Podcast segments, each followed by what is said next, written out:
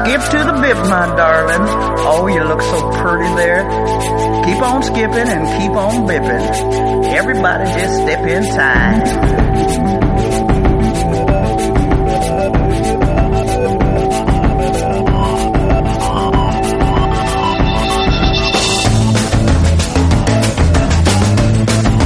Y aquí estamos un jueves más en nuestro Music Hotel desde la fábrica de radio. Y hoy no es un jueves cualquiera porque lo habíamos prometido, es un jueves muy especial porque tenemos a un gran invitado, un invitado de lujo. Al margen, por supuesto, el Music Hotel no podría existir si no estuviera aquí nuestro compañero y amigo Rafa Serra. ¿Qué tal? Muy buenas tardes, Rafa. Buenas tardes, estamos aquí de vuelta. Muy bien, muy Pues bien. Aquí, de vuelta de, de esta primera fase de la Semana Santa. ¿eh? es, Todavía eso están es. nuestros niños por casa. Eh, exacto. Ahora ya no, ahora ya no hay, ya no hay que hacer, eh, ¿cómo se llama? Esto abstinencia ni, Ni tal, nada, ni nada, nada. Ya estamos liberados. Ahora Bueno, ya bueno. podemos, podemos dedicarnos a esto del Music Cocktail Ya. con plena tranquilidad. Exactamente, exactamente. Y como decíamos, Rafa, que tenemos un invitado Sí, sí. de auténtico lujo. Llevamos cuántos programas diciéndolo, Eh, tenemos que invitar a ver si viene y por fin ya lo anunciamos, de hecho, la semana pasada. Y tenemos con nosotros a un grande de la mixología en Valencia, ¿verdad? Así es, así es, de todo lo que tiene que ver con, con las bebidas eh, eh, espirituosas, eh, los Ujú. vinos, eh, todo aquello que supone el mundo de la cata. eh, bueno, ahora nos explicará o repasaremos un poco. Yo sé que a veces esto, no sé, es un poco embarazoso, ¿no? El repasar Sí. estos, los títulos y los galardones y estas cosas, pero es que Sí, en este caso yo creo que está más que Hombre, justificado. yo creo que también hay que contarlo. ¿no? Hay que contarlo, Sí, porque sí. tenemos aquí una figura de relumbrón de campanillas hoy en el Sí. programa y en la comunidad valenciana y en Valencia, eh, señor Pere Mercado. Buenas tardes. Muy buenas. buenas tardes. Pero ¿Qué tal? encantado de que estés aquí con nosotros. Igualmente, es un placer estar compartir la tarde con vosotros. Muy bien, pues Pere Mercado, que es un, un grande. Rafa, eh, si nos ponemos a revisar Bueno, pues decir, tremendo, ¿no? decir que este señor actualmente, actualmente, eh, señor joven que ocupa el puesto de director de desarrollo de Bodegas Vegamar. Ahora diréis, sí, ¿me suena sí, a mí Bodegas Vegamar? Pues sí, Sí, sí. sí, Ahora nos contarán, eh, es un proyecto que estamos hablando eh, fuera de micro, es auténticamente eh, romántico, coqueto, eh, absolutamente peleón y que está llegando a un montón de sitios desde una estructura, vamos a decir, pequeña, pero que está teniendo un alcance tremendo. gracias, entre, entre otras muchas personas, a la figura de Pere, que está empujando como, vamos, eh, muchísimo, ¿no? Ahora nos lo contará. Muchísimo, Pero bueno, sobre todo en este las espirituosas ¿eh? Exactamente, y, y muchas más cosas que tiene Vegamar. Bueno, ahora nos ahora, Ahora Pere nos también nos contará, puede ahora contar, repasamos claro, un poquito todo. Bueno, decir que este señor es nariz de oro. Fue nariz de oro. O sea, es el, eh, Ahí no es nada. el título eh, oficial que en España, en este país, distingue al mejor catador eh, eh, de vino, ¿no? Eh, ¿puedo, Sí. puedo decirlo así, ¿no? Sí, hace, hace algunos años y, y, bueno, he colaborado también durante muchos años con la organización y luego hemos formado también como otra faceta de, de- de mi vida, que la cual to- todavía mantengo un poquito por, por, Sí. por esto de que de, de vez en cuando sientes un poquito de, añoranza ¿no? por la formación y, y cuando tiras mucho del laboratorio y, y, bueno, y del campo y de, y de cosas, eh, al final necesitas estar con, con gente y, inhibirte de, de- de- de otras cosas, de otros campos Sí. y centrarte pues en las experiencias de, de cada uno y en las vivencias de cada uno, ¿no? Que siempre es, es, es chulo y es como, como realmente me, me inicié yo en este, en este campo también. Eh, fundas la Asociación Española, perdón, de la Comunidad Valenciana de Sumiliers. Eres sumilier, digamos, eh, lo tienes en, en, la- en las venas. eh, eh, y bueno, y además, eh, repasando tu biografía, que fuiste campeón de España de coctelería. Hace Sí. unos pocos Aquí, que, años, ¿no? aquí que hemos tenido tantos, pero... O sea, sí, sí, bueno, sí. habéis tenido los mejores, Sí, ¿eh? bueno, Sí, bueno. sí, sin contarme a mí, ¿eh? Eh, claro, eh, es o que sea, tú ya lo fuiste. Hablar de, de Héctor Talens o, o, o de, o O de Iván... Iván, Sergio Santamaría, O de Sergio Sergio, esta sí, mañana hablar con, con Sergio, o de Hilario, o alguno de estos, estamos Todos, hablando todos de... aquí, exacto, sí. pues estamos hablando de actualmente de... Y Vanessa también, también estuve hace poco con ella. Eh, pues este es hablar de, de lo más de lo más. Yo fue, fueron mis primeros pinitos, fue cuando, cuando me inicié en el mundo de la hostelería Ujú. en, en, en Monte Picayo y fue pues, Fíjate. como Sí, sí. Mítico. el Monte Picayo, el mítico, el, el El antiguo, mítico, el, antiguo, el el, mítico, el- sí, el de, sí. el de Puzol. Sí, sí. Y, y bueno, y fue pues en mis inicios con 18 añitos eh, como ayudante de bar. Ahora ya estos son, van de barman, esto van mucho más en serio. y fue en Pamplona y fue mi arranque. Luego a partir de ahí me pasé a, a, a los vinos y, y Y fue- de ahí un poco luego digamos que has vuelto otra vez a las bebidas espirituosas, ¿no? Porque durante mucho tiempo estuviste con el tema del vino, ya digo, eh, en, perdón, Nariz de Oro, mejor sumilier de la Comunidad Valenciana en el año 2001, ¿es así? Sí. Sí.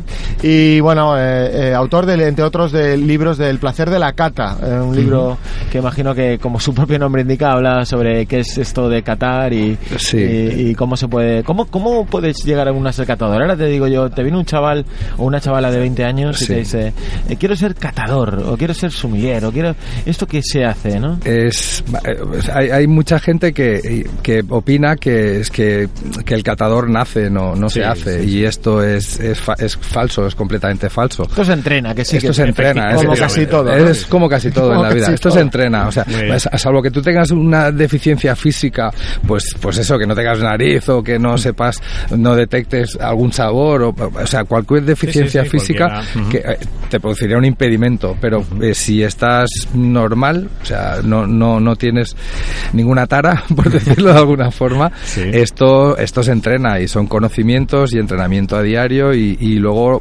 eh, es, es una forma de, de- de- de moldear el, el disco duro, ¿no? La parte Ujú. occipital del cerebro, Sí, sí, eh, rellenándola con, con, con recuerdos. Claro, con memoria, de esa- Memoria o- olfativa. olfativa, gustativa. Correcto, va todo está, unido claro, y esto claro. va unido a los recuerdos, a esta tarde, al olor que, que yo detecto aquí ahora mismo con Ujú. vosotros en la furgoneta.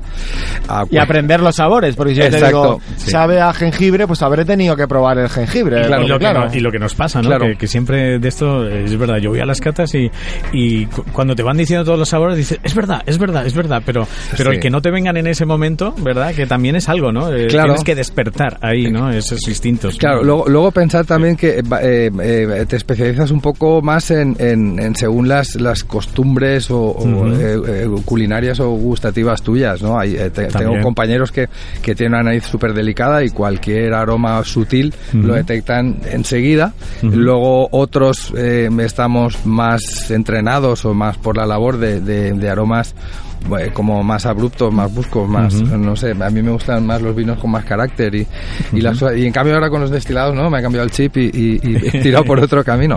Sí, también eh, dejé de fumar hace unos años y, Sí. y Fíjate, est- esto, fíjate. sí. Sí, sí. Y esto me ha hecho evolucionar bastante la nariz también. yo, yo siempre tenía oído, perdón, que, que los fumadores estaban prácticamente, lo que tú decías, inhabilitados para ser eh, eh, o catadores y luego es verdad que en la historia esta de Bueno, la nariz de eh, oro eh, ha habido muchos galardonados y galardonadas eh, este fumadores. caso, Sí. Entonces, eh, bueno, Como Manolí, Eh, ¿no? Por ejemplo. por es ejemplo, el caso que, es- que es aparte campeona de, del mundo de cata de puros, de pues es- puros y al mismo tiempo también campeona del campeona mundo de- muy bien, con lo cual de sumiller, claro. Muy bien. Sí. Pues es, es entrenamiento y, y, y, y al final cuando, cuando fumas pues percibes otra serie de aromas que, que, que, que, bueno, que, que con el entrenamiento, digo yo, con la costumbre del tabaco, pues, pues lo sacas bien. Los delicados no, los delicados te cuestan mucho te cuesta más, porque Sí. es verdad que hay una, un componente de merma, ¿no? De capacidad, Sí, ¿no? sí, sí, Claro, total- claro. totalmente. Esto hasta que no dejas de fumar no lo, no lo detectas tú cuando fumas. Que de todas formas, tampoco eres, nunca llegas a ser un fumador empedernido, porque no puedes. O sea, tú no puedes Claro, oler a tabaco. Claro. De igual que no llevas colonia nunca, pues tampoco puedes oler a tabaco. Eso es verdad. Y, Sí. y dos horas antes de- catar no debes de fumar. Y, o sea, no, no acabas y sales y fumas y vuelves. No, no, no. Tabaco mal, colonia mal. ¿eh? Sí, la Fíjate. colonia, la colonia es un enemigo, ¿no? También. La igual no, la de verano igual no porque es fresquita y, y- y igual que te la pones cuando sales por la puerta ya no huele, pero sí perfumes y esencias esto Sí, está sí. totalmente prohibido, es, Sí, es, sí, es sí. así. Bueno, pero digamos que llevas 20 años o más siendo formador de formadores y dedicado en cuerpo y alma a esto de la, de la cata y todo lo que tiene que ver con, la, con el desarrollo eh, eh, de producto. Porque, bueno, digamos, hay, una, hay un momento en el que sales de lo que es un sommelier, que es esa persona que trabaja generalmente para, pues, o, o bien para una bodega, o bien trabaja para un restaurante, o para un negocio y recomienda a los consumidores un, un- un vino, eh, concretamente, a, llega un momento que das un poco un salto cualitativo y dices, bueno, voy a empezar a trabajar en el desarrollo de, diseño, de, de diseño, creación, el sí. diseño, la creación de, cuando digo producto, digo, Sí, pues sí, eso, sí, un vino bien, o sí. una bebida destilada, ¿no? Sí. ¿En qué momento se produce eso y cuándo? Porque claro, ahora Vegamar es lo de ahora, Sí. pero anteriormente tuviste algún tipo de experiencia. Anteriormente tuve algún conato. De hecho, eh, eh, eh, eh, elaboré un vino juntamente con, o conjuntamente con, con, con Diego Fernández Ujú. Pons, eh, que es, bueno, es uno de los grandes enólogos también de la comunidad valenciana Ujú. y hace la cerveza a altura de vuelo. Ujú. Y bueno, lo conoceréis también de, de oídas y, y, eh, las aves de paso en cuanto a vinos. O sea, es uno de los, de los mejores. Pues hice, hice un vino con él eh, por un proyecto que me entró a mí desde Estados Unidos, desde, concretamente desde Nueva York. Y bueno, lo hizo él en Fontanares con, y yo colaboré con él y, Ujú. y luego lo vendimos todo allí. Eh, luego también he hecho un conato de, de intento de hacer cerveza con algunos amigos también. Eh, pero vamos, cosas así en- tan estructuradas como ahora a lo grande, no. O sea, había hecho algunas cositas. Colaborar sí que he colaborado con, con muchas casas. Con todo el mundo, ¿no? Con todo el mundo. Sí. Con bodegas, con casas de... ¿Te has movido, Sunda- perdona, eh, pero por Comunidad Valenciana? Entiendo que no, que por toda España, ¿no? No, por toda España. Por sí, toda España, Rioja, Incluso también Duero. has dado algún salto, ¿no? También. Sí, estuve trabajando también en, bueno, he estado en las Islas Baleares una temporadita, en, en el, en el sur de Francia también un poquito y, y bueno, y lo que sí que he hecho es eso, colaborar, pues, toda mi vida he estado colaborando con, con alguien, siempre he sido una persona inquieta. Y además de restaurante, formación, porque la formación si no trabajas como que no, o sea, se lo de ser profesor, si luego Sí, no sí. tocas la sala... No es tan creíble, ¿no? No, es, es- es- es tal cual, es el verídico. o Hay que hacer horas, ¿no? Y sí, manos, ¿no? Sí, Como- claro, como claro, los músicos, claro, Sí. tienes que practicar y la, la- la psicología que te da, que te da la sala, que te da el cliente, los libros no te la dan. Esto es, Es verdad, eh, cuán- cuántas veces lo hemos dicho, ¿no? De-. El factor de psicólogos que tienen los bartenders, los buenos bartenders, ¿no? Claro. Y es verdad porque tenéis que empaparos también de los gustos que quiere el cliente para luego poder diseñar Sí, que sí. realmente... Porque cada día, y ahora hablando un poquito ya más metidos en, eh, en esto, con Vegamar, por ejemplo, ¿no? Que es verdad, ¿no? El, el cliente tiene un peso muy específico a la hora de diseñar hoy en día los productos y las bodegas, en ese caso, están haciendo mucho caso a eso, ¿no?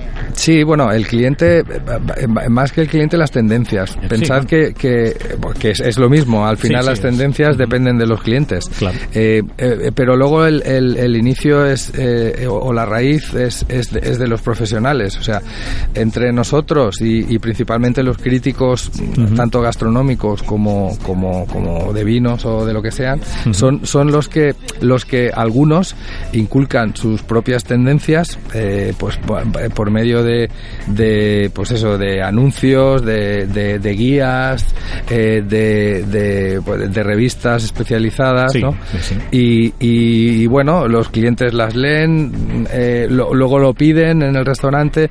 Esto, con el paso del tiempo, eh, eh, genera un seguimiento de cada vez de más gente y al final produce tendencia.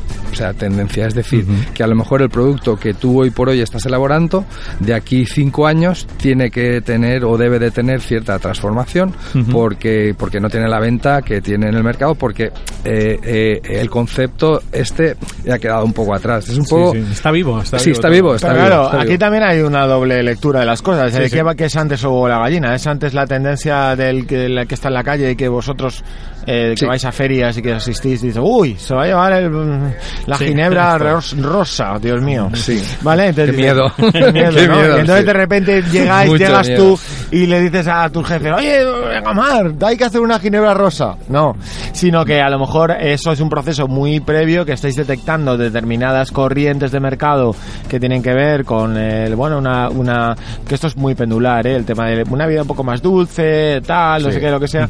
Es decir, cu- ¿cuál, es- ¿qué va antes, no? La gente, vosotros, Va, es, va un poco, o sea, me atrevería a decir un poco todo, porque yo, yo por ejemplo, pues nu- nunca me he movido por tendencias, o sea, nunca. Sí que es cierto que, que, que, bueno, que pues cuando yo inicié hace algunos años ya, pues eh, lo que, eh, por ejemplo, en el mundo de los vinos, eh, bueno, en el mundo de, de- de los destilados eh, o espirituosos, eh, en aquella época, evidentemente, además de la ginebra, el brandy, por ejemplo, el brandy era una vida que, que nos, eh, si, si en aquella época nos quejábamos que no se bebía, imaginaos ahora, ¿sabes? Sí, que, que han sí, caído sí. las ventas un 300%. Entonces, eh, se bebía brandy, se bebía whisky, se bebía ron, pero los licores tenían mucho poder, pero los grandes licores, no, no los licores de ahora de frutas, de estos que no llevan fruta, ¿vale? Los licores, pues y licor 43, o sea, el, el eh, en, Gran Manier, o sea, en esta línea, ¿no? Eh, todo esto pasa, los vinos en aquella época eran, eran Riojas. Era, Sota Caballo Rey. Sí, eran Riojas. Luego de la Rioja pasamos a Ribera, del Duero, mm. Eh, que son vinos también con maderita, pero, pero, pero con fruta más madura, menos ácidos. Luego pasamos al Priorato, vinos, conforme salieron, vinos abruptos, vinos que van a durar 40, 50 años. No hay histórico, ¿quién se atreve a, asegurar esto? Y pasamos a vinos que, que, los se podían cortar con un cuchillo y te podías subir por la pared y decías, bueno, yo, yo no compro un vino para tenerlo 20 años en mi casa y si me atropella un autobús o por no decir si me da un infarto, luego que se lo va a ver en, mi futuro yerno, no. O sea, si compramos vinos, pues dentro de lo que cabe, pues para un consumo pues eh, cercano, ¿vale? Ya no vinos hechos hechos, pero sí que desde que lo compres te lo puedas beber. Entonces, realmente sí que son tendencias. ¿vale? Eh, ¿Por qué? Pues eso, pues un poco por los gurús, un poco por nosotros, por nuestras recomendaciones y, porque también eh, el, el, el, usuario o el, o el consumidor no tiene nada que ver el consumidor actual con el consumidor de hace 5 años, de hace 10, de hace 15. Hoy están mucho más preparados, mucho más cualificados y el nivel gastronómico es brutal, pero brutal y la exigencia es brutal. Oye, y cómo y qué bien, ¿no? Ha evolucionado en este sentido todos los vinos que se hacen aquí y también ya que se están empezando a hacer eh, y vamos a hablar de ellos porque eres el creador de, de varios eh, espirituosos, ¿no? sí, vale, me interesa... que son made in Valencia, es importante. ¿eh? ¿Y cómo llegas tú a Vegamar? O sea, llegan ellos a ti, te buscan a ti, te buscan a ti y tú descubres este proyecto, Megamar, quiénes son Megamar, dónde vienen, hacia dónde van. Muy bien, pues... ¿Vais? ahora sí, ahora vamos. Eh, pues bueno, yo, yo después de mucho tiempo colaborando y, y o sea, y desarrollando proyectos, pero no, no para mí o, o, dentro de equipos para, para, para otras bodegas y, y, y, para otras destilerías, eh, eh, en un momento dado, hace tres años y algo, Vegamar contacta con, conmigo porque piensa eh, en un momento dado en, en, desarrollar una nueva línea de, de, producto. O sea, ellos, eh, ellos tenían, ahora tenemos, eh, tenemos vinos tranquilos, blancos, rosados y tintos, tenemos vinos espumosos, los elaboramos en Requena en V, eh, que tenemos parte de la sociedad nuestra, y luego los vinos tranquilos pues en, en, calles. En calles, sí. Entonces piensan en, en, ampliar un poco más la, gama de producto Vegamar y piensan en, destilados. Eh, esto hace unos años, evidentemente, pues eh, la, ginebra se pone como, como espirituoso un poco más de moda y, bueno, y, y, piensan en desarrollar una, una ginebra. Se ponen en contacto conmigo y me preguntan que si yo estaba por la labor. Total que les dije que, que sí, porque era un proyecto que yo hacía tiempo que, que lo, lo, había pensado y que y de, hecho lo inicié en su día para otra empresa, pero lo dejé en, en stand-by y, y, bueno, y, me hacía mucha ilusión. Y, bueno, y inicialmente empecé con, les dije que sí, empecé a trabajar con, con el proyecto, combinando con formación y con mis otras cosas, con las otras colaboraciones.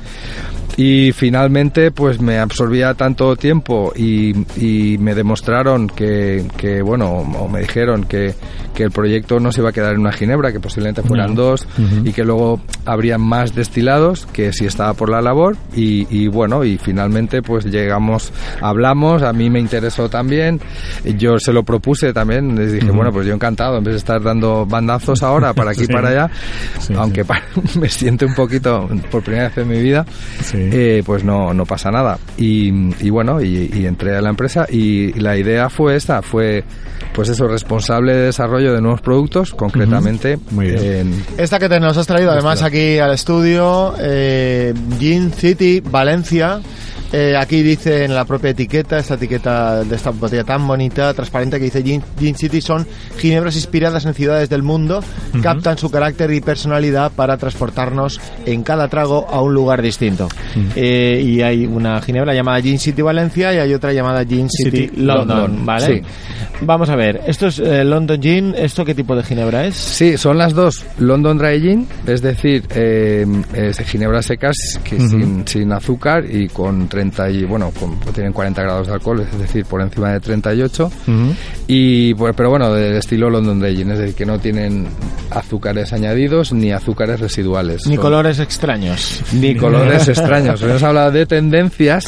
Aunque ellos han incorporado ¿eh? una, Sí, una historia sí. muy bonita eh, Sí. en las botellas. Y es que por ahora- la noche dan son una gozada. Por la noche te Eh, que pueden- eso- ¿A quién se le ocurre eso? Esa, Pu- esa historia. Porque Pues yo es- hago lo de es- dentro. Es mágica. sí, sí.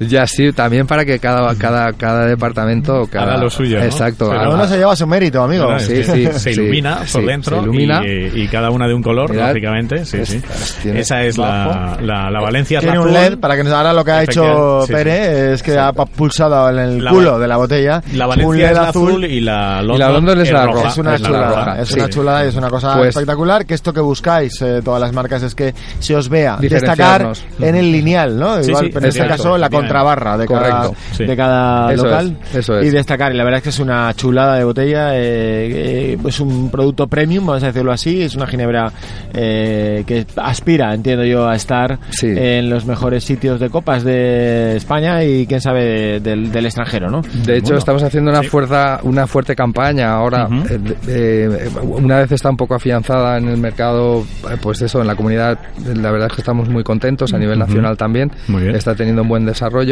Y bueno, ahora empezamos a ferias internacionales, a intentar introducirla en otros países también, en China, en, en- en Dinamarca, en países, de- Ujú. países del este. Muy bien. Y la verdad es que este es- está siendo, o sea, está teniendo muy buena aceptación. Son, son, son dos ginebras pues, completamente diferentes. Son las dos premium. Eh, la- esta Valencia tiene seis destilaciones. Eh, la, la traigo, la he traído porque vengo, vengo de catarla ahora. Seis, Y- destila- seis destilaciones. Seis, Nosotros siempre seis. decimos que un producto premium y tal normalmente suele tener tres porque Tres, les cuatro, quitas impurezas. sí, y este sí. tiene seis. O sea, Correcto. aquí hacéis las cosas a lo valenciano, ¿no? O sea, Sí.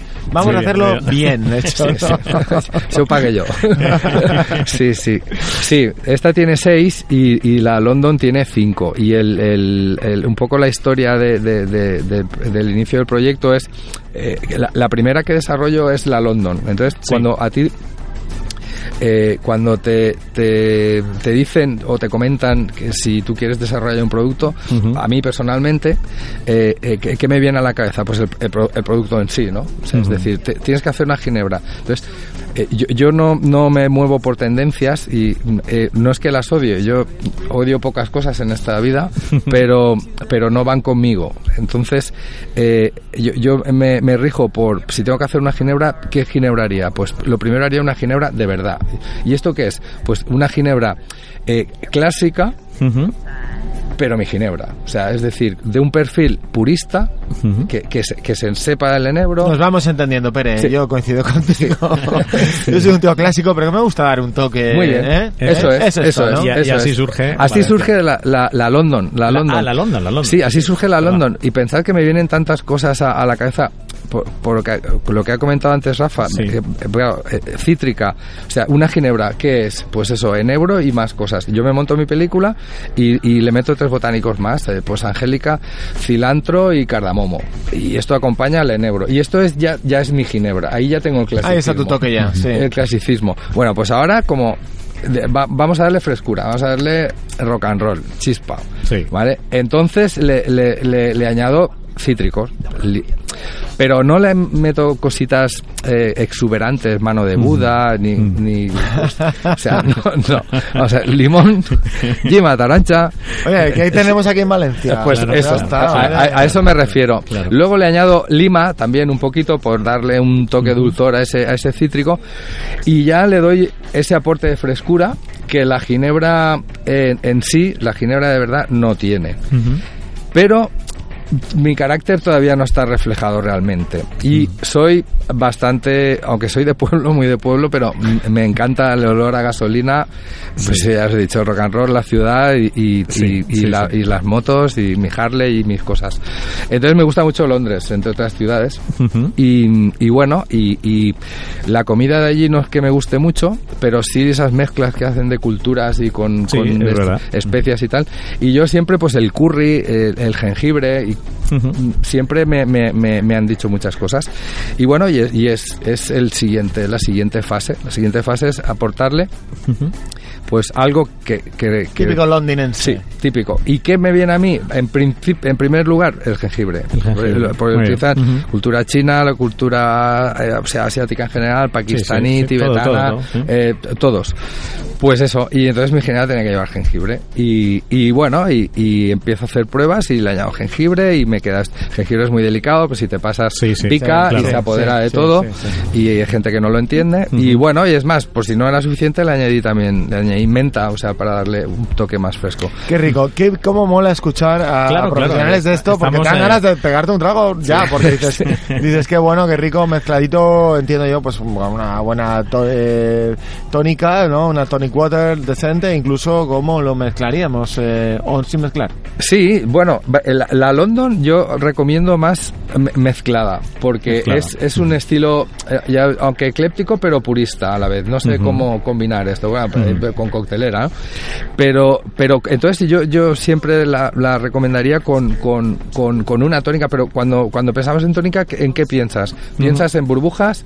En, ¿Piensas en, eh, o sea, en, en carbónico, en, cítrico, limoncito y quinina? O sea, el toque amargoso de la tónica, si claro. no lo tiene, no es tónica. Ujú. Y si tiene un toque final dulzón, tampoco es tónica. La tónica es seca, cítrica Totalmente de y acuerdo amarga. Y amarga. Totalmente. Estos inventos últimamente que hay por ahí. Y por eso. 18 referencias de colores muy raros que saben a cosas Sí. que no acabo de entender No. y que pretenden quitarle el protagonismo a la tónica de toda la vida de Dios. Sí, y a, y a la ginebra y a la Y a la mezcla ginebra, en sí. efectivamente, O sea que claro. si luego luego le, le pegas la vuelta y dices, pues vamos a hacer una macedonia de frutas, pues entonces sí, le puedes poner le puedes poner la, la tónica de, de yuzu y, y, y la- y fresas y, y mango y, lo- y todo lo que tú quieras. Y si se vende, pues me parece estupendo, me parece genial también. Pero- Vamos a ver, Gin City es una ginebra excelente para gente que sabe lo que quiere, gente clásica pero con un punto moderno y personal, ¿no? Sí, esa es la London. La London, y ahora vamos a la de Y Valencia. luego la Valencia, la A Valencia a ver. es mucho más conflictiva. Porque, ver, a ver. porque, claro, yo en principio era para hacer una ginebra, luego un ron, luego un whisky, luego lo que se terciara. Pero claro, yo cuando, cuando hago la London, claro, digo... quedaste ahí con sí, ganas de- me quedo y digo, buah, ¿y esto? Y claro, y, y entonces, cla- claro, yo dije, jolines, qué, qué, qué, qué fácil. Qué fácil. Y- Yo, ahora quiero otra cosa que refleje eh, el carácter de mi tierra, ¿no? De Valencia y de donde vivo. Pero no lo típico. O, o, o los cítricos, o sea, la, la frescura de la, la playa y la toalla, no. O, o, o todo especiado, ¿no? Eh, eh, eh, tomillo, romero, no sé qué, o sea, tampoco. Entonces, eh, que- quería buscar cosas más complejas. eh, eh, entonces, la base es la misma. Digo, bueno, pues me, me- me hago mi ginebra, que es igual, la misma base. ¿no? Ujú. Eh, enebro, cardamomo, cilantro y angélica. Y, y- y ahora eh, pienso, a ver, eh, mi tierra, ¿qué es? Eh, Pues cultura, ¿no? Cultura mediterránea. ¿Y mediterráneo qué? Pues romanos, egipcios, griegos, fenicios, cartagenes, no sé, Sí, todas sí. estas culturas que han aportado. Pues han aportado especias, han aportado elaboraciones, eh, métodos de conservación, eh, con, con diferentes eh, componentes o condimentos. Pues entonces me tiro a los nuestros, ¿no? A, a lo que ya he dicho, a las plantas aromáticas.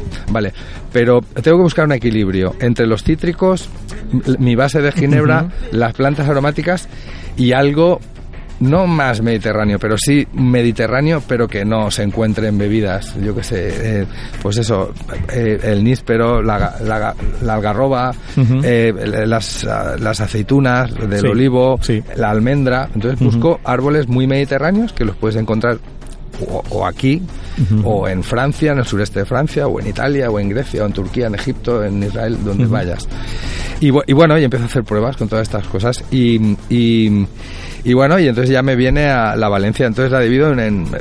todo esto es mentalmente, que luego se pasa Claro. a la realidad. Ese paso ya es más difícil. Sí, luego la conjunción igual, tú vas mezclando, vas oliendo y, y vas haciéndote una idea de lo que quieres, siempre y cuando, evidentemente, no destaque excesivamente nada para buscar esa, conjunción y el equilibrio perfecto, bajo tu punto de vista. ¿eh? Luego esto es como todo. Es un producto que lo he hecho yo y habrá gente que le guste más y gente que le guste menos y gente que opinará una cosa y gente que opinará otra. Hay gustos para todo y me parece muy bien. Entonces eso, busco los cuatro conceptos y empiezo a ensamblar. Y finalmente me quedo pues con, con, con la almendra por, precisamente por la bodega, porque estamos en calles, es zona de, viña, olivos y, y almendra, y almendra marcona.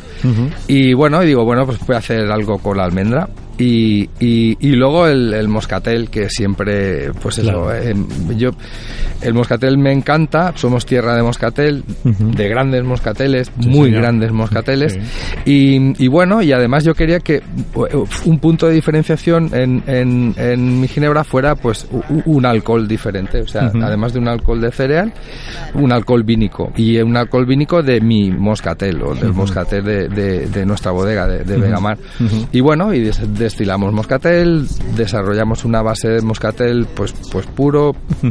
Eh, y luego en ese moscatel eh, maceramos almendra, pues a baja temperatura, haciendo un hidroalcohol, almendra en crudo, porque entre las pruebas, como anécdota, se me ocurrió tostar inicialmente la almendra y Sí. al dejarla en reposo a la, a la- a la semana, 15 días, mm, a ojos Había- cerrados era turrón de Gijona, total, sea, la ginebra, era total, era Navidad, Navidad, tin tan tin, tin tan tin, tal cual, Sí, sí. total. Entonces, eh, nada, a punto de, de descartar ya la almendra porque no, no, no, no había forma, no, no, no, no sacaba el carácter que yo quería y luego me- Ujú. me, daba problemas por el tema de, de aceites y tal. Sí. Y eh, al fi- finalmente lo conseguí. Entonces, Con almendra en crudo. Sí, con almendra en crudo. Ajá, almendra muy en bien. crudo, haciendo un triturado y un, y un hidroalcohol y, y- y a baja temperatura y tal, conseguí, conseguí eh, esa, esa concentración con el resto de componentes de la ginebra que, que no era no fue fácil y que no quedaran restos de, de aceite también. Que Claro, no- es el trabajo que lleva esto. Qué bonito, O sea, ¿eh? ¿eh? Luego vemos la botella, te pides el trago, se queja uno, joder, macho, 15 euros tal, o 12, o los 10, o lo que sea, ¿no? Fijaros el trabajo que lleva Sí, sí. un autor, porque un creador, eh, intentando, intentando, no, haciendo un trabajo de recopilación, de inspiración, de Sí. creativo. A fin de, De cuentas, esto es pura creatividad. de lo nuestro y luego hay, un, también, hay sí. una prueba de laboratorio de científico absoluto, ¿no? Y eh, qué, qué enorme talento y qué enorme trabajo está plasmado en esa en ese licor incoloro que luego acaba uno bebiéndose ese destilado que parece que no tiene nada, ¿verdad? Que parece que es, eh, esto es alcohol, no, pues no, Sí. esto es algo más. Aquí está el trabajo de, de mucha gente empezando por el tuyo. Y entonces esta, esta Ginebra Pere eh, también puede... Esta sí que, esta Valencia a lo mejor también vale más para ese, ese Dry Martini, por ejemplo. ¿eh? De- No, iría No. más la London. Iría más la London, est- ¿eh? Para- Esta daría más, Más un abanico para- más amplio de posibilidades. mezclar, Tendrías una, una parte más purista con, con una tónica tal Perfecto. cual, la que hemos comentado, y luego abrir una, una amalgama, un abanico amplio de, de otras posibilidades ya abierto a lo que a lo A cada que uno. a lo que Esto es cada un uno mundo quiera, a cada libre uno. y ya está cada uno que mezcle. Pensad que es eso, es, es eh, lleva pues la- las cuatro especias eh, t- típicas o clásicas, o sea, la, la base, eh, gine- cardamomo, Ujú. angélica, Vale. cilantro de enebro, y lo- luego lleva, lleva muchas plantas aromáticas, lleva poleo, lleva manzanilla, lleva lleva eh, salvia, lleva hierbabuena, lleva Fíjate. menta, no, eh, lleva María Luisa, lleva menta, lleva rabo de gato. Sí. Eh, eso en cuanto a plantas aromáticas, eh, luego moscatel, luego almendra, o sea, lleva 16 botánicos diferentes Madre mía. de, de, de muchos Hay estilos. ginebras ahí que se cacarean mucho porque llevan cuatro botánicos, señores, y aquí llevamos 16. 16 sí. Y, 16. con- y muchos muy muy diferentes entre sí, divididos, ah, bueno, limón y naranja. Claro. O sea, yo lo, Sí, lo sí. divido en, en cinco grupos, es la, la base de ginebra, Ujú. luego los cítricos, luego las plantas aromáticas, luego el moscatel Ujú. y luego la almendra o frutos secos, porque y cada uno lo controlo de una forma diferente. Muy Oye, pero somos tierra de destiladores, aparte, porque bueno, decimos tierra de vinos, ya sabemos que lo somos, Sí. eh, hay otras regiones que evidentemente tienen más fama que nosotros, merecidísima por otro lado, pero aquí hay, eh, está están empezando a ver empezando- eh, Sí, eh, bodeguitas que están sacando cosas muy interesantes, ahora quiero acordarme de Nodus, por ejemplo, ¿no? Sí, sé que sí, es competencia, sí, pero sí. bueno, eh, no, oye, no, no es competencia porque de- eh, valenciana, valenciana somos nosotros, ellos la hacen en, en Granada, o sea que la, mar- la marca fíjate. es valenciana, Sí, es verdad. pero pero pero bueno, realmente la ginebra se hace en, en, en Granada. Pero es verdad que aquí tenemos una riqueza, siempre hablamos sí en que este tenemos. programa de, bueno, estamos hablando de moscateles, pues también de vermuts. Sí. Aquí una riqueza absoluta a la hora de... No, y destilerías tenemos, de- somos... sí, sí. A, a- a- a todo esto, yo, yo os he dicho antes, os he comentado que yo soy de Puzol y, y, y bueno, y que no sé si tendrá algo que ver, yo imagino que sí, que te- tendrá mu- mucho que ver o bastante que ver. Eh, yo yo, yo desde, desde que nací, desde pequeñito, mi vecino al de arriba, Manolo Burchasot, era el encargado de las destilerías Pla en. Puzol. Sí, sí, sí. O sea, era el encargado. O sea, él y el dueño, Pepe Pla, hacían las fórmulas. eh, él se encargaba de, de- de desarrollar los destilados, los licores y todo, porque en esa época se hacía de todo a granel. De hecho, él luego repartía en furgoneta por todos los sitios a garrafas de, de 25 y 50 litros. Y yo me acuerdo, tengo recuerdos con su hijo pequeño, con Pedro, eran Manolo, Pedro y Mari Carmen, pues con Pedro, que era de mi edad y éramos amigos, los sábados, que no teníamos cole, por la mañana nos íbamos a pegar precintas de Hacienda a, A las, las- botellas. a las botellas. Y nos daban 20 duros y con eso por la tarde... Esto hoy en día no se puede comentar, ¿eh? Esto- Niños eh, manipulando alcohol, tal. No, no, no. en aquella época. Y con eso luego nos podíamos ir al cine y comprar papas. y O sea, eran otras épocas. Eran otros tiempos. Y otros, sí, sí. eran otros tiempos, otra época. Y, y que es verdad. a, a todo había- esto viene a que yo jugaba en, en la destilería. Claro. ¿vale? Pues ya, ya tenemos de dónde te viene a ti. De y, le y viene y el olor lo tengo lo, lo Claro, lo tengo tienes ahí. lo Ah, tengo bien. sí Metido lo, ahí lo tengo metido claro. en aquella época estaba pues tenis ferry ríos Que siguen estando, Siguen ¿eh? Ojo, estando, ya Ojo, ¿eh? siguen Anís estando. Tenis Muy y, bien, y muy Destilería bien. Ferris que tiene un- Muy bien. una trayectoria importante. Por eso digo yo que, bueno, se habla mucho, ¿verdad? Oye, de los orujos en Galicia y todo esto, pero cuidado, que la Sí. comunidad valenciana es muy rica en, Sí, y en pensar que ¿eh? en todas partes, en todos los lugares donde, donde se elabora vino, eh, se elaboran derivados del vino. Así es. Y en todas las zonas eh, cercanas a la costa, o todas las zonas portuarias, siempre ha salido el vino por los puertos. No Siempre, nos equivoquemos. sí, sí, sí. Siempre.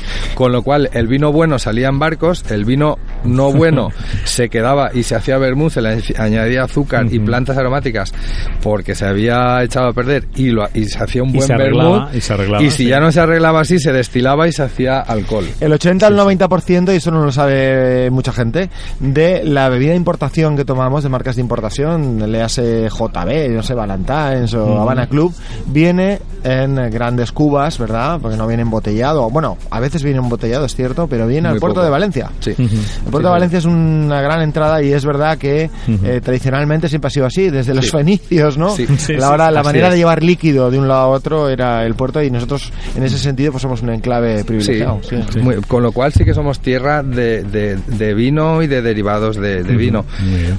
Eh, Bermud, lo que pasa que yo me- de toda mi vida me acuerdo, bueno, y hay diferentes locales que hay pues por, por la zona del Cabañal, ¿no? Pues, Sí, eh, sí, sí, ahí. montaña, guerra... Ahora que, ahora que están de moda, sí. Sí, que están muy muy de moda y, y bueno, y, y- y destilados, ya os digo, exactamente. exactamente Porque oye, vamos a ver, estamos hablando de las ginebras, pero es que eh, Hay más cosas. Vegamar tenéis Boca Claro. and Waterfall, que es un ron eh, que tengo aquí escrito, no lo he probado, lo tengo que probar, de, sí que de estilo de la República Dominicana, es un ron de estilo agrícola, ¿no? Sí, Eh, sí, sí. que no lleva, mela- o sea, que no está hecho tra- a, a través de la melaza, ¿verdad? Eh, que Guarapo, es como se hacen, zumo. de guarapo, como se hacen otros rones, este no, Sí. es un ron de una categoría importante también. ¿Qué, qué nos puedes decir de este Boca and Waterfall? Pues este igual, este nos entra por el puerto de Valencia y viene desde el Caribe. Pues lo, lo elaboramos allí, lo hago allí y, y bueno, es, es igual, ya están las ginebras, ah, cambias el chip y, y, y bueno, y, y vamos a un ron. Ahora, ¿ahora qué haríamos? Pues un ron. Creo que lo ideal es un ron. Vale, igual, y como hemos hecho dos ginebras, haríamos aquí un ron normal y uno eh, eh, premium, pero bueno, te centras primero en uno. Entonces, idea, ¿tú, tú qué ron harías, Pere? ¿Tú, tú qué, o sea, ¿qué, qué, qué ron te beberías tú? Pues, pues, pues eso, sin ser marciano, o sea, sin ser excesivamente extraño. Y, y también evitar un poco, pues, las modas. Entonces, ¿a mí qué me gusta? Pues a mí me gusta, el, brandy me encanta, eh, el, por ejemplo, el bourbon no, eh, pero el whisky sí. Entonces, eh, yo- si yo se hiciera un ron, los, los rones de estilo hispano, que son los rones principalmente elaborados en un 95% de melaza, son rones con un final dulzón, Claro, muy, muy agradable, que le gusta a todo el mundo, y luego para el mojito van súper bien. Luego se paga, todo esto se paga. el azúcar residual se paga luego. Eh, sí, es, es mal, mal compañero o mala compañía. Entonces yo, lo- eh, eh, no, esto no lo quiero. O sea, yo, yo quiero un ron, eh, eh, o sea, con carácter hispano, es decir, que me recuerde a Jerez, o sea, las barricas vale. de Jerez, pero de un estilo francés, es decir, eh, no, no como el estilo inglés, que es un, tiene un final seco y tajante. Entonces, sí, podría decirse una mezcla entre el estilo francés, que o sea, es especiado, pero con un final afrutado, y no como el inglés que es un es especial pero con un final seco. Entonces una mezcla de hispano y, y, y estos dos. Pero no, no de los tres, sino de entre, entre, entre inglés y francés y luego esto conjuntado con hispano. Y bueno, y, y me voy y, y, cato muchos rones y compro partidas de rones y voy mezclando las partidas de rones. Y eso sí, eh, necesario que ningún tipo de ron que esté elaborado con, con melaza. Con melaza. todo guarapo 100%. Vale. Y bueno, guarapo, para que sepáis, cuando meten la caña de azúcar y la trituran, no ese jugo que sale, eso es el guarapo, ¿verdad? Sí, correcto. El jugo es el guarapo, que es el zumo, ni más ni menos, que el zumo no contiene casi azúcar. Claro. El azúcar está eh, viene después en la caña, en la caña, en los restos de caña. Y eso del resto de caña se tritura, se remoja con agua se deja reposar, luego se calienta para extracción, para la extracción del azúcar de los restos de la caña. Una vez está caliente y se extrae, se, se, se, separa el líquido, se prensa la caña, se acaba de separar todo, todo el líquido posible de los restos de caña y al líquido que obtenemos de, de, de este prensado eh, lo, lo, que se hace es calentarlo, se calienta uh -huh. hasta producir una masa viscosa Uh -huh. que es eh, de, de, por otro lado donde sale también la panela o el, o el azúcar de o sea perdón sí, sí la, panela, la, panela, vale y, y, bueno y el azúcar de caña etc etc. Uh -huh. y, y, ya está. Y luego esto pues se, fermenta con levaduras y tal y luego se destila. Proceso de destilación ya Exacto. más habitual. Uh -huh. y bueno y proyectos eh, futuros. Hay más cosas hay más ¿eh? cosas. Sí. eh, tienes por ahí en la manga cuéntanos. Sí. Bueno si se puede contar eh Yo, sí sí se puede se puede se pueden contar ya se, se pueden se pueden contar lo, dijo un pajarito, es, como vienen siempre, aquí, pues siempre, estos claro, carteleros. Lo que pasa es que es eso, tiene también su proceso y su tiempo. Claro. Eh, que estas a, cosas. A todo esto, claro. yo cuento con la gran ventaja de tener muchos amigos sí. y, por suerte, llevarme muy bien con, e, con ellos o uh -huh. con la gran mayoría. Bueno, son amigos, son amigos. Sí. Y entonces, eh, además de, de, dar formación, entonces, eh, con, con, mucho cariño, siempre me he aprovechado de ellos, con uh -huh. cariño. Uh -huh. Pero con cariño y, y, y, y, para que veáis, ¿no? Esto de esconder las fórmulas y tal, o sea, si lo he hecho yo, no lo va a hacer nadie como yo. Además, todo producto natural, es literal. Si, ni a mí sí. me va a salir dos veces igual. Sí. O sea, es, eh, yo busco el equilibrio sí o sí y intento ser eh, siempre, prácticamente el mismo, ¿no? Entonces, yo, yo, yo tengo la gran ventaja de contar con, con, con, con grandes profesionales como a mi lado o, o, como amigos que en un momento dado, eh, pues eh, hago catas con ellos. Oye, eh, vamos a catar esto y pongo cuatro muestras eh, a ciegas y vamos a catar. Y esto muchas veces en los cursos de formación igual, pues si das destilados, pues, pues entre otros, pues meto los míos. Y esto lo hago desde, desde el inicio, durante el desarrollo y hasta el final. O sea, a mí no me acompleja nada meter mi ginebra con, con seis y que se catalogue. O sea, no tengo, sí, sí. no me da ningún miedo ni nada por el estilo. O sea, uh -huh. cada uno que opine lo que tenga que opinar y es, es lo que hay. Y bueno, y dentro de, o sea, a raíz de esta ventaja, pues algunos de ellos eh, eh, están al, bastante al corriente de, de, mis proyectos o mis nuevos proyectos. Entre otros, pues el, el whisky. El whisky, el whisky. Sí, el whisky que lo catamos hace poco en, en, en la destilería, uh -huh. en Zinc, en Alcoy con que me llevé a, a pues pues eso a Iván a, a Sergio uh -huh. al otro Sergio vinieron sí, sí. los Vanessa no vino sí. Héctor tampoco pero los demás estaban todos más algunos más uh -huh. que, que, estaban por allí también entonces eh, lo cataron y luego lo hemos seguido lo hemos seguido catando y sí el nuevo proyecto es, es, es un whisky que estoy elaborando en Escocia. Igual en, eh, he estado buscando buscando cositas interesantes y lo mismo un single malt que sería lo, lo idóneo lo que lo que me gustaría.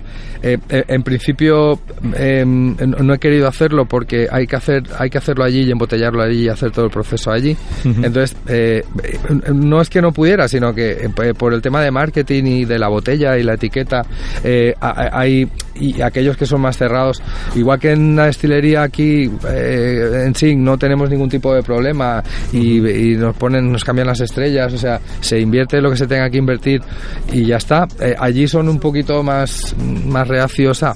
y, y, bueno, y entonces un single, de, momento y hasta que no esté todo el perfil también del tema de marketing acabado, no quiero entrar en el proyecto, aunque ya estoy dentro también, pero entonces la, la, idea es un, un blend con una media aproximadamente entre 7 pues eso, 7, 8 años, 9 años. Un 12 no quería tampoco.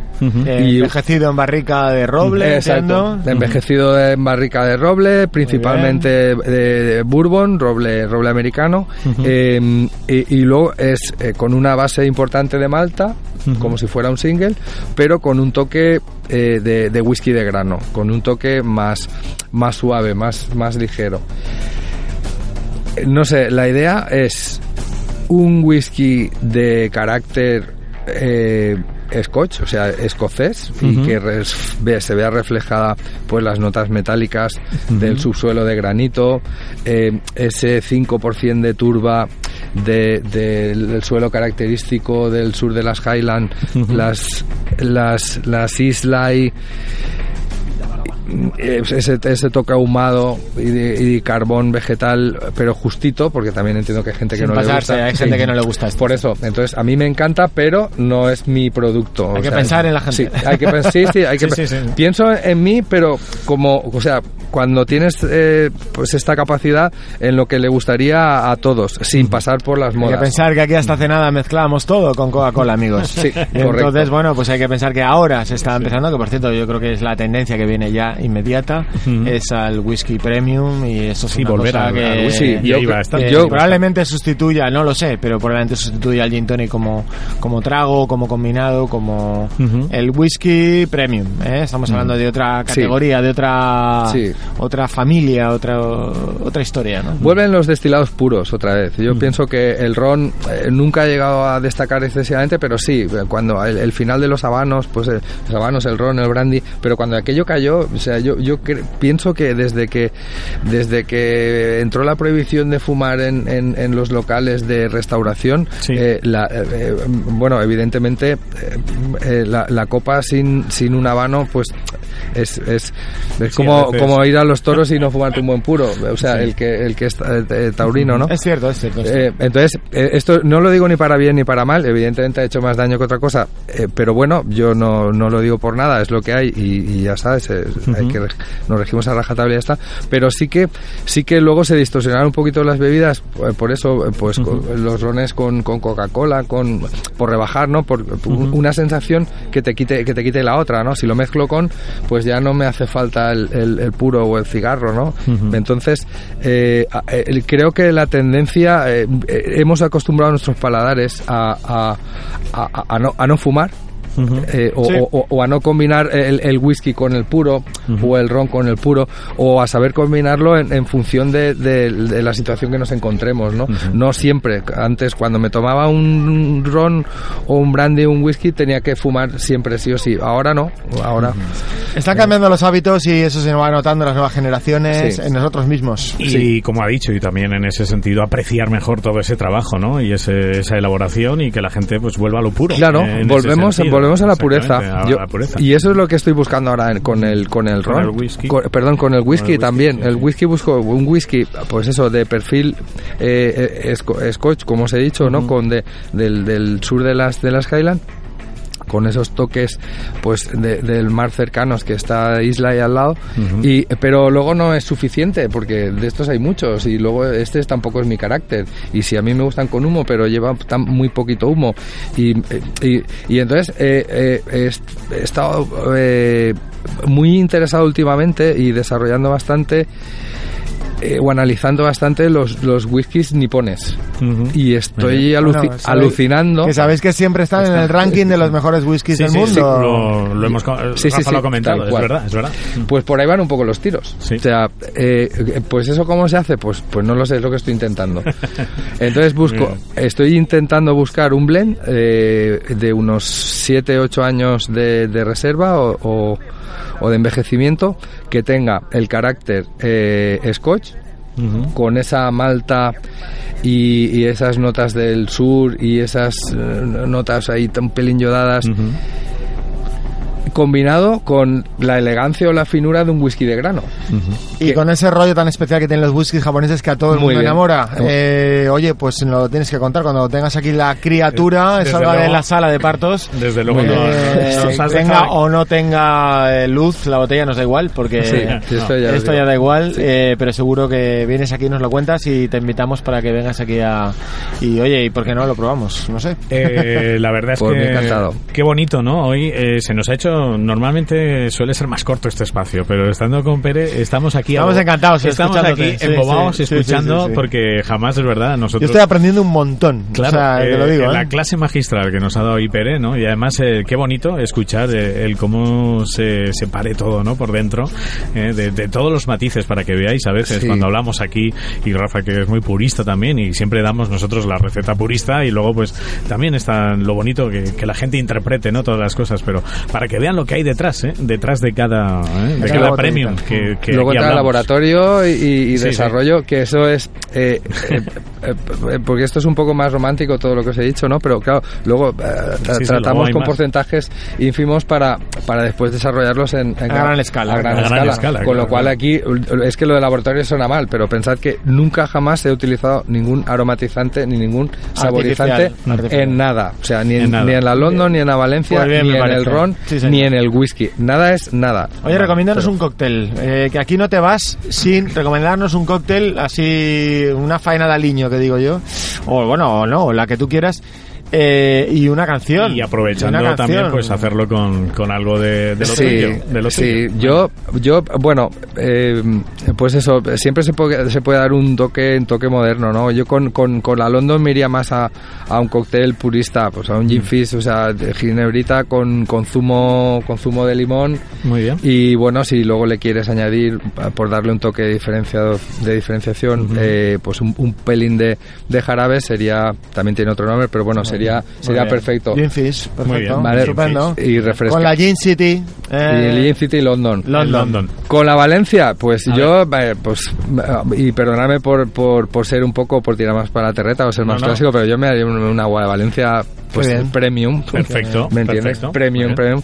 Pero premium total porque, pues, ginebra valenciana, zumo de naranja... Esto es para invitar a los amigos, muy amigos, ¿eh? esto Nada sí, de sí. invitar aquí a Cascoporro, no, señor. Vamos a ver, ¿eh? No, no. Luego eh, hay otra variante con el agua de Valencia también, con algún tipo de licor, pues con un poco de licor 43 o Ujú, con qué un, o si quieres bajarle un poco por el tema del zumo y tal, con algunas notas de, de vermut seco también queda, bastante bien. Muy bien. Muy bien, y oye, y estabas comentando, pues eh, yo estoy aquí haciendo esto y de repente quiero meterle un poco de rock and roll, que si no sé qué, que si mi Harley, que si no sé cuánto. Y ya nos has dicho antes la canción que ibas a poner, digo, ya lo entiendo por dónde va. Ahora, Sí, ahora, sí. ahora lo entendemos, Sí, claro, sí, ahora sí. lo entendemos. A ver, ¿qué canción nos has elegido, Pre? Pues eh, hemos dicho Loquillo, Eh, el ritmo de garaje. ¿no? el ritmo de garaje. El ritmo sí. de garaje. Correcto, Que es una de las con las que, fíjate, ¿eh? Cuando estás en esos momentos te, Sí, te ponen. ¿no? sí, y ¿Eh? cuando me agobio mucho, porque hay veces que, que Sí. traba- trabajamos mucho con, con- mentalmente, pues cuando, cuando me agobio mucho es una forma de, de- de desconectar. De desconectar. Subir en mi niña y darme una vueltecita y, y- y oír musiquita, pues la- es una de las formas de, de desconectar, que lo, lo suelo hacer, os digo. Compartimos tu visión eh, y por eso en este programa nos gusta mezclar y combinar eh, no solo la- tu experiencia, tu sabiduría, todas estas historias que nos has contado tan divertidas y tan chulas, eh, sino también mezclarlo y combinarlo con, con música, música que nos inspire y que nos, y que nos llene. En este caso nos encanta a los tres esta canción. Así que, Eh, vamos, así que vamos a por ella. ¿eh? El ritmo del garaje, el tema que nos ha elegido Pere Mercado en nuestro Musicópter.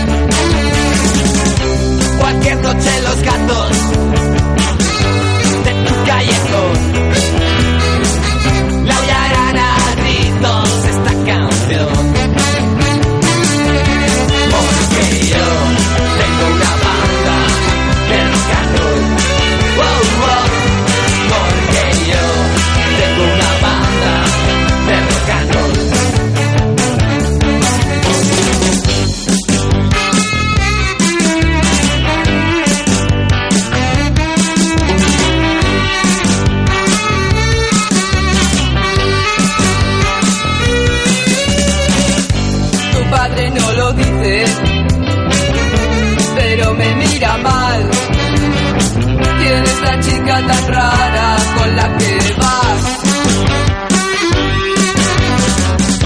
Cuando yo estoy delante, me trata muy normal. Y a solas te imagino una novia normal. Cualquier noche los gatos de tu callejón me a gritos.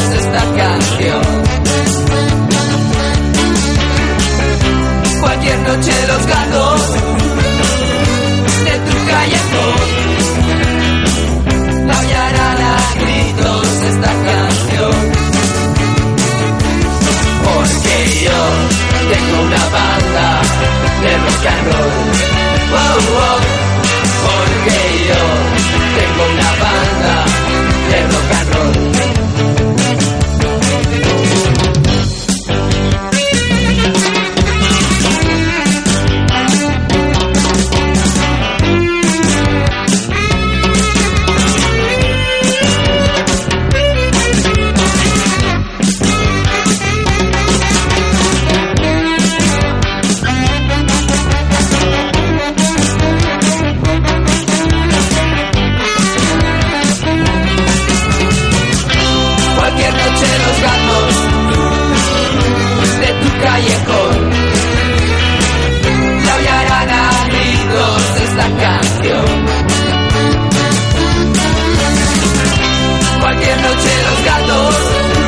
Ahí está ese el ritmo del garaje.